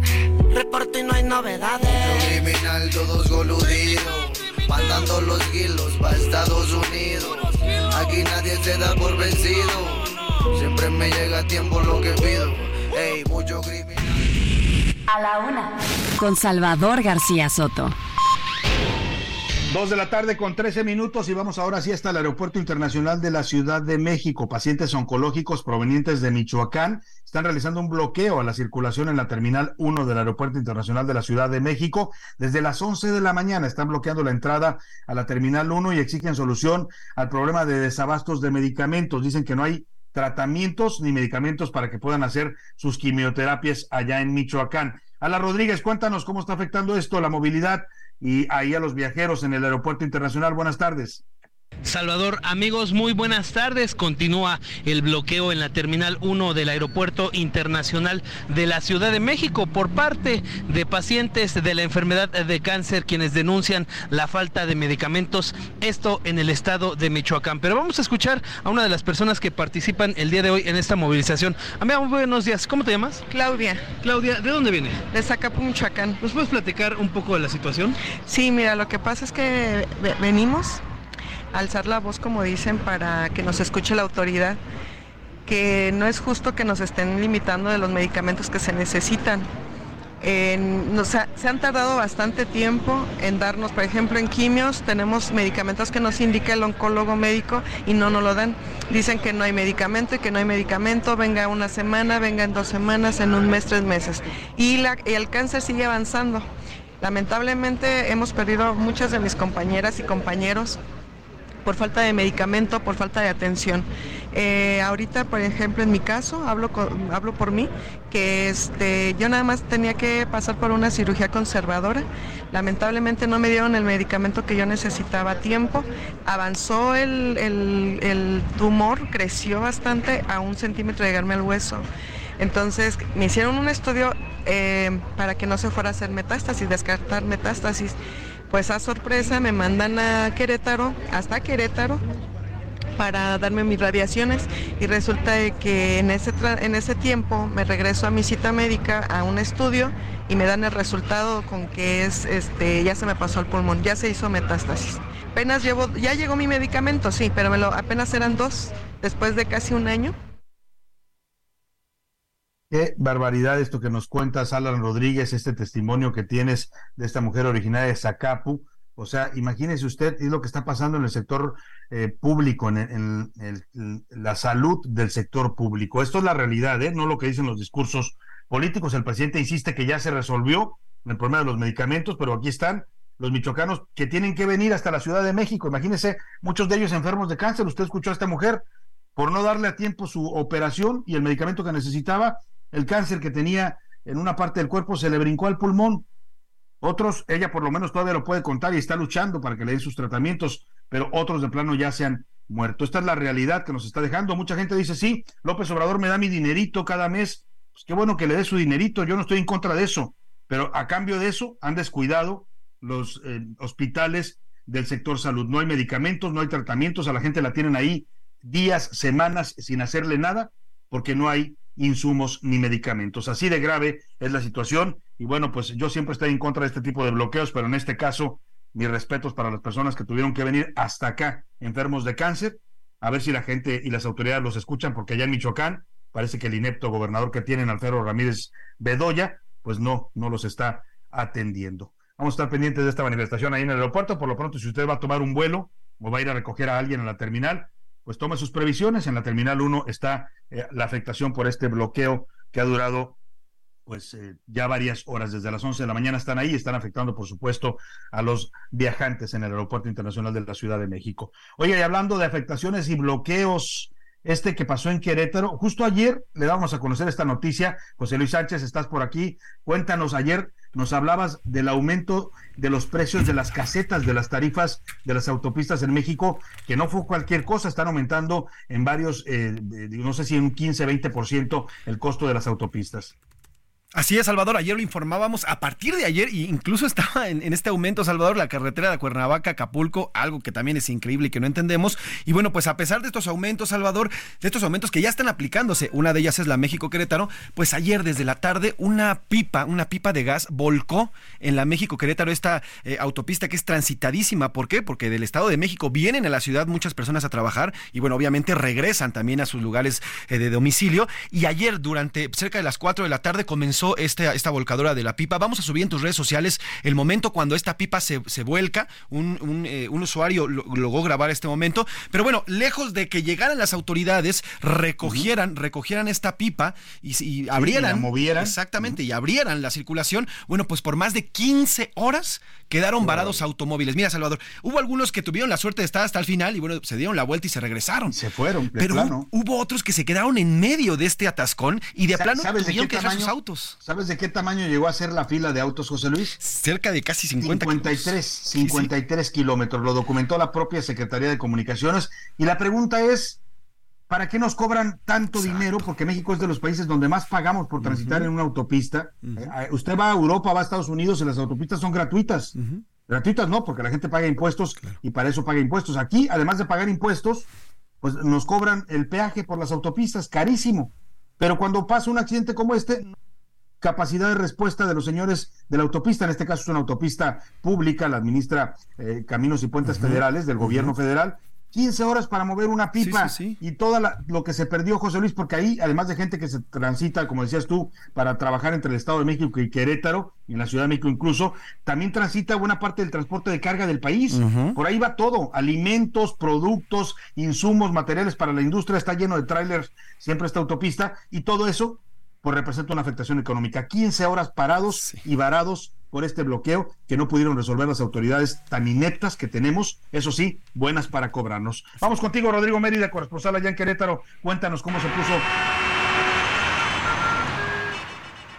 Salvador, les platico que la carretera México-Querétaro, la altura de San Juan del Río, permaneció cerrada por más de 15 horas y esto debido a que una pipa de gas LP volcó desde el día de ayer cerca de las 4 de la tarde. Al inicio se permitió el paso vehicular en uno de los carriles de la carretera 57 dirección a Querétaro, siempre y cuando no representara un riesgo para la población. Los trabajos para retirar esta unidad que transportaba gas LP y que volcó en la carretera se extendieron hasta la madrugada de hoy. Las labores involucraron el trasvase del contenido del tráiler a otra unidad, seguido del levantamiento y retiro de la unidad siniestrada cerca de las 7 de la mañana. Afortunadamente no se reportaron víctimas fatales en el accidente. El conductor del tráiler sufrió lesiones menores y no requirió ser trasladado a un hospital. Fueron poco más de 50 kilómetros de filas de autos desde la caseta Palmillas, kilómetros atrás, en dirección a Querétaro, que estuvieron cerca de 14-15 horas detenidos. Las labores para retirar la unidad fueron en coordinación con protecciones civil, estatal, municipal de San Juan del Río. Así la información en Querétaro reportó para Heraldo Media Group Rodrigo Mérida. Qué cosa de verdad la que nos cuenta Rodrigo Mérida. Yo insisto, ¿para qué pagamos tanto? Además de pagar impuestos, usted tiene que pagar el costo de los peajes, que no es menor. Ya una caseta en la autopista México-Querétaro le cuesta arriba de 100 pesos, la que menos vale. ¿eh?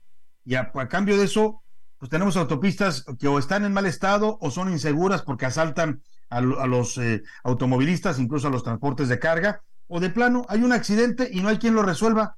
15 horas, oiga, pues ni que fuera gran ciencia agarrar un par de grúas y ir a mover rápido esta pipa con todos los cuidados que se deben tener porque portaba gas, pero 15 horas para resolver un, problema en una autopista que es toral para la circulación del transporte de pasajeros y de carga en México. Imagínese si esto pasa en una carretera olvidada, pues ahí se van a quedar días la pipa porque no hay quien la vaya a mover. Así es la ineptitud de nuestro gobierno, de la Secretaría de Comunicaciones y Transportes, que ahora creo que se llama Secretaría de Infraestructura y Comunicaciones, da igual cómo se llame, el asunto es que siguen siendo igual de ineptos, y por supuesto de Caminos y Puentes Federales que nos cobra, pero no nos da un buen servicio en sus autopistas. Oiga, y vamos rápidamente hasta España con Patricia Alvarado, nuestra corresponsal, porque se está incendiando la política española a partir de que Pedro Sánchez fue reelegido hoy al haber hecho un pacto con partidos vascos del País Vasco, pero separatistas. Esto ha molestado a muchos españoles que se han manifestado en las calles, incluida la ciudad de Madrid. Patricia Alvarado, te saludo con gusto allá en Madrid. Buenas eh, tardes acá en México, buenas noches para ti.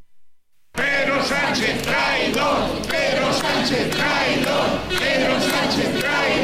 El líder del Partido Socialista, Pedro Sánchez, ha sido reelegido presidente de España para una nueva legislatura de cuatro años tras obtener el respaldo de la Cámara con 179 votos a favor, 171 en contra y ninguna abstención del total de 350 escaños. Sánchez logró la confianza del Parlamento gracias en parte a los votos de los partidos independentistas catalanes y vascos, que a cambio de respaldarlo le han puesto un precio muy alto. La amnistía a los dirigentes catalanes que proclamaron la separación de Cataluña en 2017 y la promesa tanto a catalanes como a vascos para que puedan celebrar un referéndum de autodeterminación, además de privilegios fiscales. En su discurso de investidura, Sánchez defendió la legitimidad de la ley de amnistía que se redactó a la carrera y en secreto y afirmó que habría un camino hacia la convivencia y el perdón. España es un país formidable y puede ser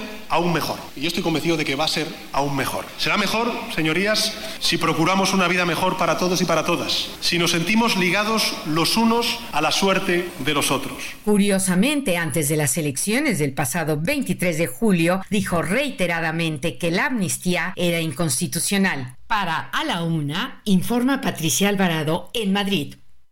Muchas gracias, Patricia Alvarado, hasta Madrid. Y vámonos a la pausa con esto que se llama Guacamole de Kevin Johansen, un músico argentino que le canta a este delicioso platillo mexicano.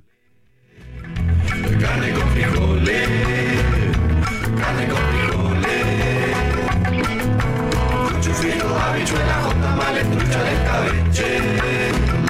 Con café con leche, con café con leche. En un momento regresamos. Ya estamos de vuelta en A la Una con Salvador García Soto. Tu compañía diaria al mediodía. Vive un mes lleno de ofertas exclusivas y dinamismo con Ford Escape híbrida. Estrénala a 24 meses sin intereses más seguro promocional. Visita a tu distribuidor Ford más cercano. Consulta términos y condiciones en Ford.mx, vigencia del 1 al 30 de noviembre de 2023.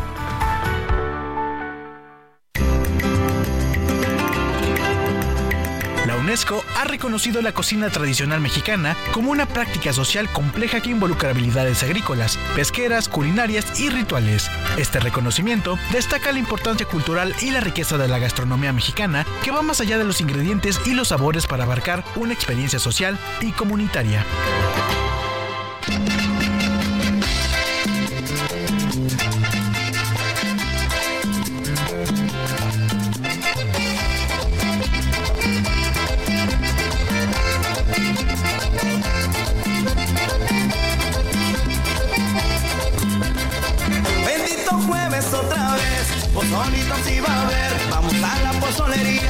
Pone buena la pu. Pura música viva, se pone bueno el ambiente con un pozolito caliente. Hay verde, blanco y rojo, si no tienes yo te co, te coopero. Con limoncito, chilito, toreo, pellizcando ese quesito tostadito, chicharrón, oreganito, rabanito, chilito, piquín, cebollita, aguacatito. Le estoy atorando una chela, por favor. Y que venga la otra, otra y otra y otra. Y que venga la otra, otra y otra y otra. Y es viernes y no fue a trabajar el señor. Todo por culpa de la chikungunya. No por culpa de Chencha. No. Y todo, y todo, y todo Dos de la tarde con 32 minutos. Estamos escuchando esta canción de Bertín y su condesa, una cumbia a ritmo norteño llamada Todo por el Pozole. Habla de este platillo también, también representativo, por supuesto. Hemos hablado de los tacos, de el guacamole, del mole. ¿Y qué me dice del pozole? Otro platillo que también es parte de nuestra gastronomía mexicana que también es muy del gusto de los mexicanos de toda la República y que se prepara de distintas formas, ¿eh? lo mismo el pozole blanco eh, en Guerrero que el pozole rojo de Jalisco, que el pozole más condimentado que hacen también en el altiplano, con su carnita de puerco a veces, en, allá en Guerrero le ponen a veces chicharrón, en, en, ocasiones también lo preparan con sardinas, en fin, hay, hay, ahora en los tiempos de cuaresma, por ejemplo, se ofrece hasta pozole de camarón, En fin, es un platillo muy representativo también, con orígenes incluso prehispánicos, aunque nada tiene que ver, ¿eh? el, pozole que comían las, eh,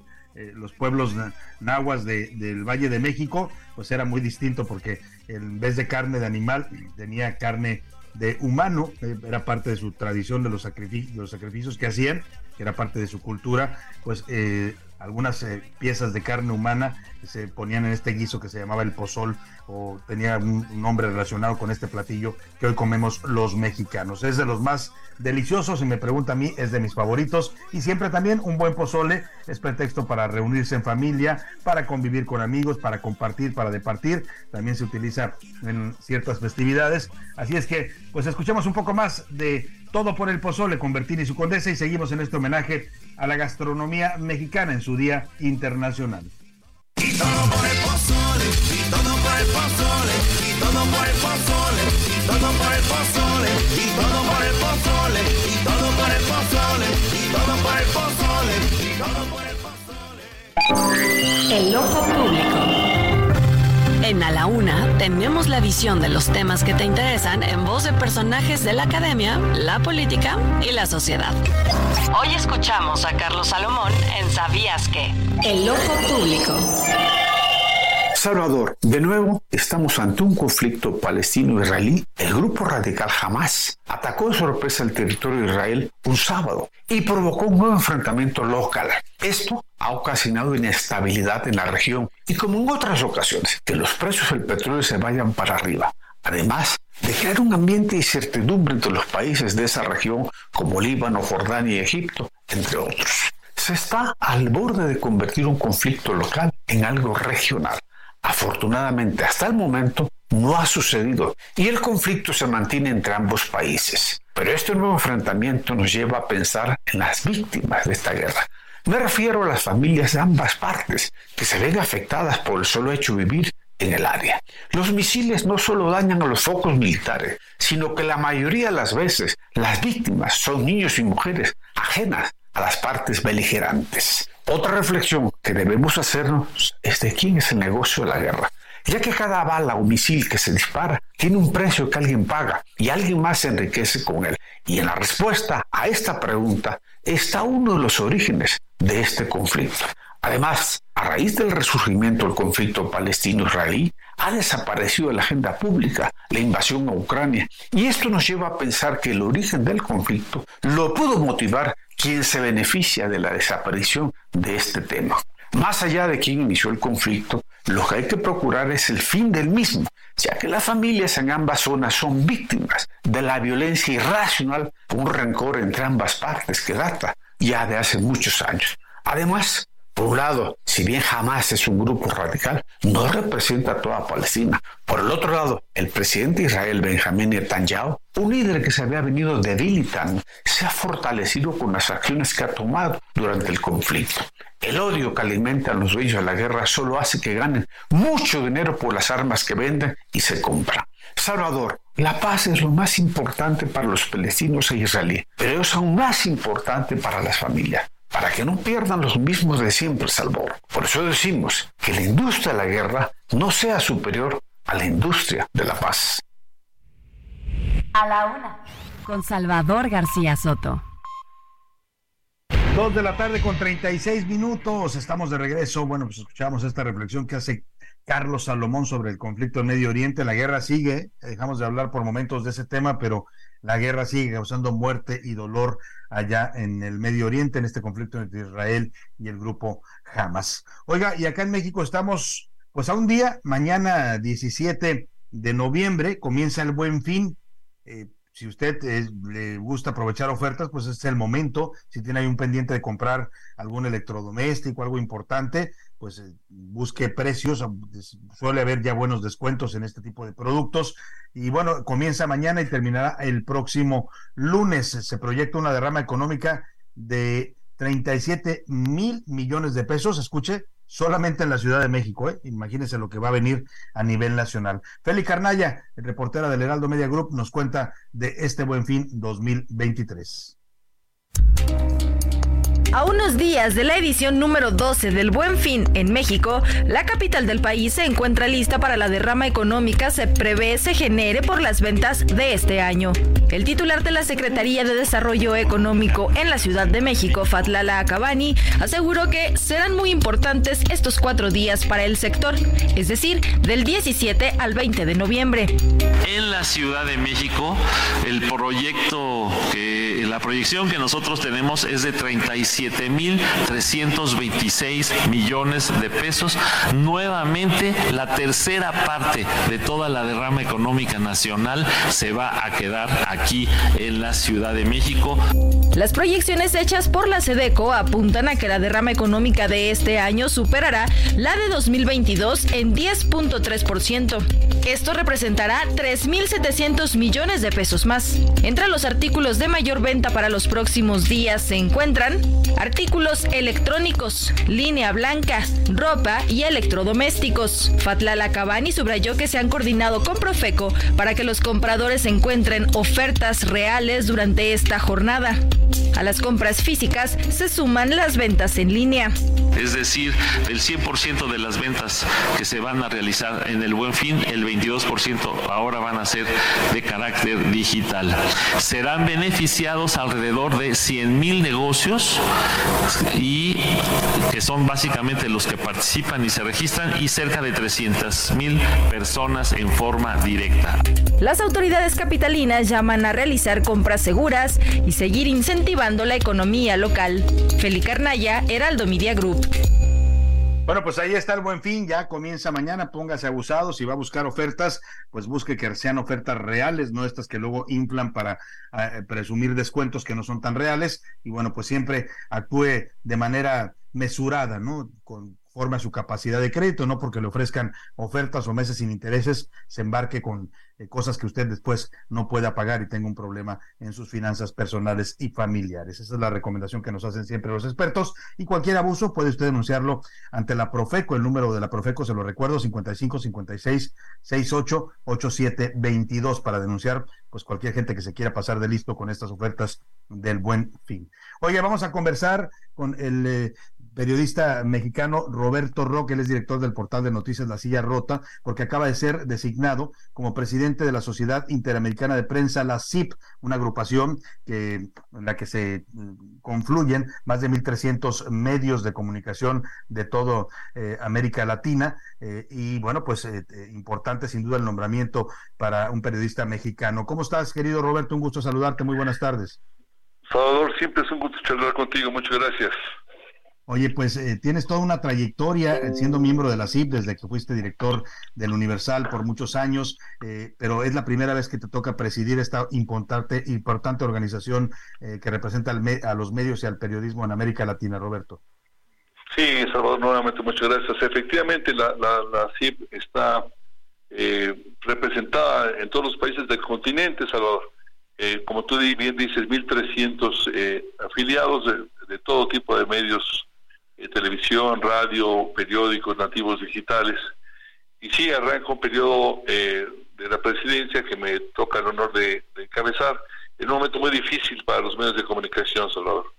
Sin duda alguna, en un momento diría yo todo un reto, Roberto, porque hay amenazas, así como hemos eh, avanzado en, todo el continente americano en tema de libertad de expresión, en tema del periodismo, pues también hay hay amenazas eh, políticas, eh, eh, de criminales. Roberto, ¿cómo enfrentar ese reto para estos poderes, ya sean fácticos o poderes reales, que amenazan la libertad de expresión en la región? Como sabes, tuvo la CIP su reunión aquí en Ciudad de México, es la 79 Asamblea Anual, es una organización de muchos años que tiene un énfasis muy importante en defensa de la libertad de expresión. Hace misiones a países en conflicto, eh, lleva un registro muy puntual de agresiones contra periodistas y contra medios de comunicación, eh, eleva casos ante la Comisión Interamericana de Derechos Humanos de manera constante, pero eh, como comentas, es un panorama complejo porque hay agresiones que vienen desde los estados, tenemos una, una ola de gobiernos con lengua dura, con actitudes muy fuertes contra los medios de comunicación, lo que incluye desde Estados Unidos en particular hasta Chile. Eh, tenemos eh, tres dictaduras en la región, Cuba, Venezuela y Nicaragua, ¿no? pero también muchos países donde hay ataques constantes contra medios de comunicación. Eh, eh, te podría mencionar eh, Ecuador, El Salvador, Perú, México incluido, Argentina. es un panorama complejo. Hay también amenazas, desde luego, del crimen organizado y estamos en un periodo muy intenso, muy grave, Salvador, de asesinatos contra periodistas. Eh, estamos en comunicación con otras entidades de esta naturaleza, con la Relatoría de Libertad de Expresión, tanto de la OEA como de la ONU, eh, con otros organismos de defensa de periodistas, eh, como el CPJ con sede en Nueva York, para realizar visitas durante el próximo año a estos países y tratar de, de salir en defensa de los periodistas tienen un panorama muy complejo, Salvador. ¿Te parece, además de estos países que mencionabas, que son casos a veces de dictaduras en donde efectivamente la libertad de expresión es uno de los derechos humanos que está coartado, Cuba, Venezuela, Nicaragua en estos momentos, pero otros países que mencionabas, incluido México, donde las amenazas se dan aún en un contexto donde se supone que hay democracia, donde se supone que hay respeto a los derechos humanos, pues se dan estos asesinatos de periodistas, pero lo grave, Roberto, es que no vemos avances en las investigaciones. México es un buen ejemplo eh, de un país en donde mueren periodistas, somos de los primeros lugares a nivel internacional, pero no se investigan sus asesinatos. ¿Cómo, cómo combatir esa impunidad? Decías tú en tu toma de protesta, veía tu discurso, eh, hay que subir la voz, elevar la voz más fuerte, con más urgencia. ¿Qué hacer para que los gobiernos reaccionen, Roberto? Porque al final no es una amenaza ni es un ataque a nuestra profesión, sino es pues a toda la sociedad y a las democracias. Sí, efectivamente, cuando se asesina periodistas, se asesina también el derecho de la gente a estar enterada, ¿no? Se asesina el mensaje que ese periodista busca eh, transmitir a la comunidad a la que sirve, eh, te, comento que la CIP desarrolla año con año una, una encuesta eh, con expertos de todos los de todas las naciones del continente y elabora un índice de Chapultepec que se le llama en alusión a una declaración de Chapultepec elaborada hace más de 30 años con los estándares de libertad de expresión. En este índice hay tres categorías, países que no tienen restricciones a libertad de expresión, países que tienen diversas restricciones y países donde, las restricciones ahogan la libertad de expresión y de prensa. México está en el bloque casi, casi en la parte de abajo, en el sótano de los países con diversas restricciones a libertad de expresión. Una, una condición que es alentada por los asesinatos a periodistas en México. Como bien tú dices, por la impunidad que rodea estos casos, la impunidad hay que subrayarlo, no hace más que estimular que los casos se multipliquen porque no le pasa nada. Es fácil asesinar a personas, eh, no tiene consecuencias asesinar a periodistas. En este drama estamos en México y en otros países. La Relatoría de Libertad de Expresión de la OEA tiene eh, acumulados más de 500 casos en plena impunidad eh, en materia de periodistas. Otra crisis, Salvador, si me permites, es el tema de la sostenibilidad de los medios de comunicación el cambio tecnológico, el clima de polarización, la actitud de los gobiernos incitando a la población a confrontar a los medios de comunicación, han llevado a los medios a una, a una crisis de subsistencia, casi casi de sobrevivencia. Tenemos lo que se llaman desiertos informativos en muchas partes del continente, incluso en Estados Unidos. Hay ciudades importantes que no tienen en Salvador ni un medio de comunicación. Eso deja en una condición muy vulnerable a los ciudadanos que se nutren a partir de redes sociales y todos sabemos que la mayor parte de las noticias falsas, de la manipulación informativa, ocurre justo en las redes sociales. Una polarización muy importante que, le cuesta mucho, mucho a las naciones después ir sobrellevando y que tiene como consecuencia el panorama que estábamos viviendo, por ejemplo, en México, donde parecería que tenemos un país enfrentado con otra parte del país. Pues vaya panorama, Roberto, todo un reto el asumir esta presidencia de la CIP. Yo te deseo todo el éxito, de verdad, conocemos tu trayectoria, sabemos que representas al periodismo mexicano dignamente en este tipo de organizaciones, así es que pues estaremos muy atentos a lo que vaya haciendo la CIP, a sus acciones, a sus reuniones y por supuesto, si nos lo permite, siempre estaremos eh, consultándote. Te aprecio mucho, Salvador, por la atención. Un abrazo. Un abrazo a Roberto Rock, presidente de la Sociedad Interamericana de Prensa, director también del portal La Silla Rota, fue director muchos años, director editorial del diario El Universal. He tenido el privilegio de platicar y de trabajar con él. Así es que, bueno, pues un nombramiento importante y todo un reto, ya lo decía él, por todos los eh, retos y amenazas que enfrenta el periodismo en, en todo el continente americano. Vamos a estar muy pendientes. Vámonos por lo pronto a los deportes, que ya anda por ahí en la cabina el señor Oscar Mota. Los deportes en A la Una con Oscar Mota usted, bienvenido, muy buenas tardes. Mi querido Salvador García Soto, amigas y amigos, hoy un gran día para ganar, juevesito importante donde Max Verstappen, a ver, eh, viene ya el Gran Premio de Las Vegas, lo hemos platicado, querido Salvador, a lo largo de esta semana, un gran premio donde, ojos amigos aficionados, aficionados al automovilismo, porque será un premio especial, primero se va a correr de noche, por supuesto, para aprovechar las amenidades de la ciudad luz, ¿no? Allá como es Las Vegas, la ciudad del juego, y se va a correr jueves viernes y sábado en la noche, a diferencia cuando normalmente pues acá en Latinoamérica estamos acostumbrados a que los grandes premios sean eh, viernes, sábado y domingo. El asunto, querido Salvador, es que Max Verstappen el día de ayer, bueno, eh, ayer en la noche, se hace una presentación fastuosa, eh, verdaderamente, bueno, con mucha pompa, mucha luz, este, mucho circo, ¿no? De hecho, por eso le llaman a la Fórmula 1 el Gran Circo. Y al final dice Max Verstappen, pues la neta no me gusta esto, parecemos payasos que nada más estamos ahí parados saludando a la gente. Querido Salvador, o sea, por lo que gana Max Verstappen, estar parados 10 minutos o 40 horas saludando a la gente nada más, bueno, pues valdría la pena, ¿no crees? Oye, ni tú, ni tú ni yo nos quejaríamos con los millones de dólares que se mete bueno, pues si quieren que haga uno ahí una rutina cómica, pues la haces, ¿no? Justamente, ¿no? Y es, y es que además muchos, eh, muchos deportistas profesionales, pues evidentemente les encanta el billullo que facturan. Lo que no les gusta es hacer lo mínimo para ganar ese billullo. Y ese lo mínimo es saluda a la cámara tres minutos, aviéntate el famoso corto, corto, largo, saluda, pues vámonos y a facturar. Saluda al público y que te vean y ya, pues para eso están ahí, son los ídolos de la Fórmula 1. Con eso, querido Salvador, por cierto, y por si usted se lo preguntaba, ¿quién cree usted que es el gran favorito en Las Vegas y con gran apoyo?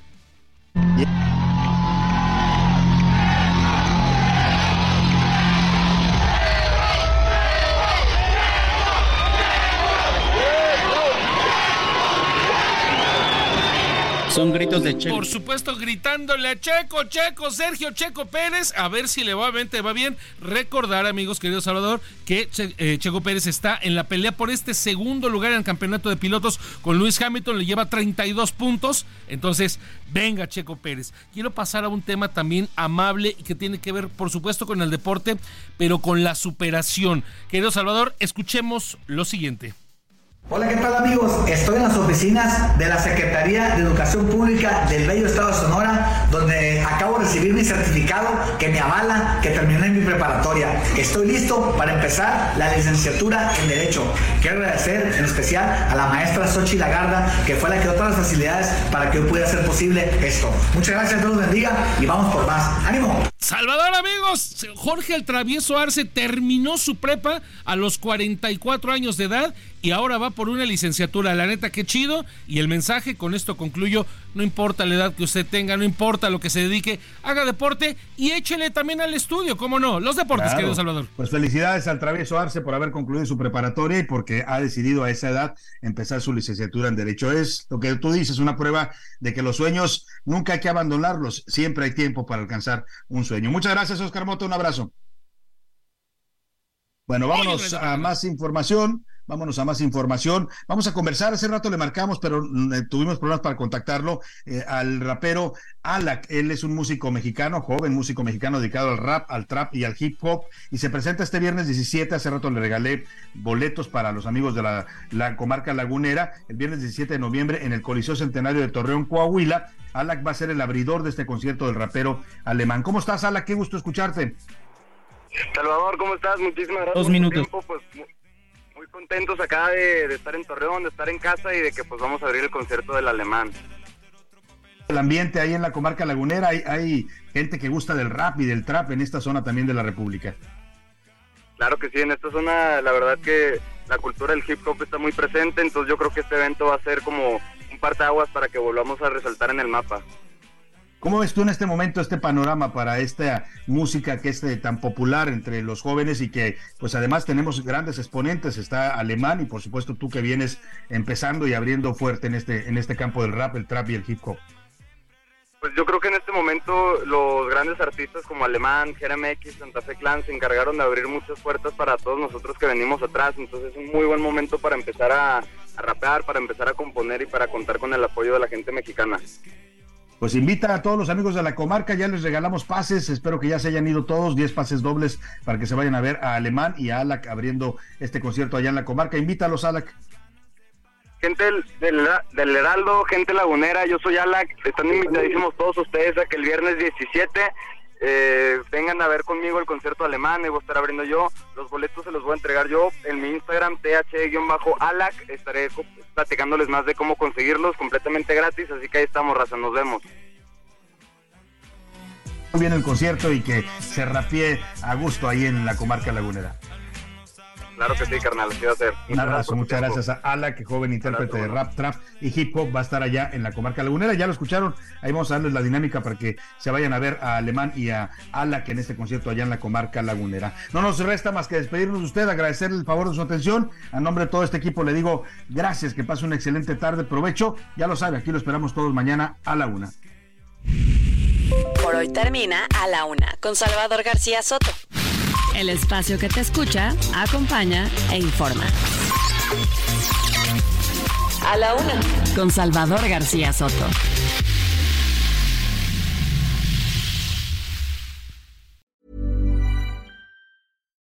Botox Cosmetic, out of botulinum toxin A, FDA approved for over 20 years. So, talk to your specialist to see if Botox Cosmetic is right for you.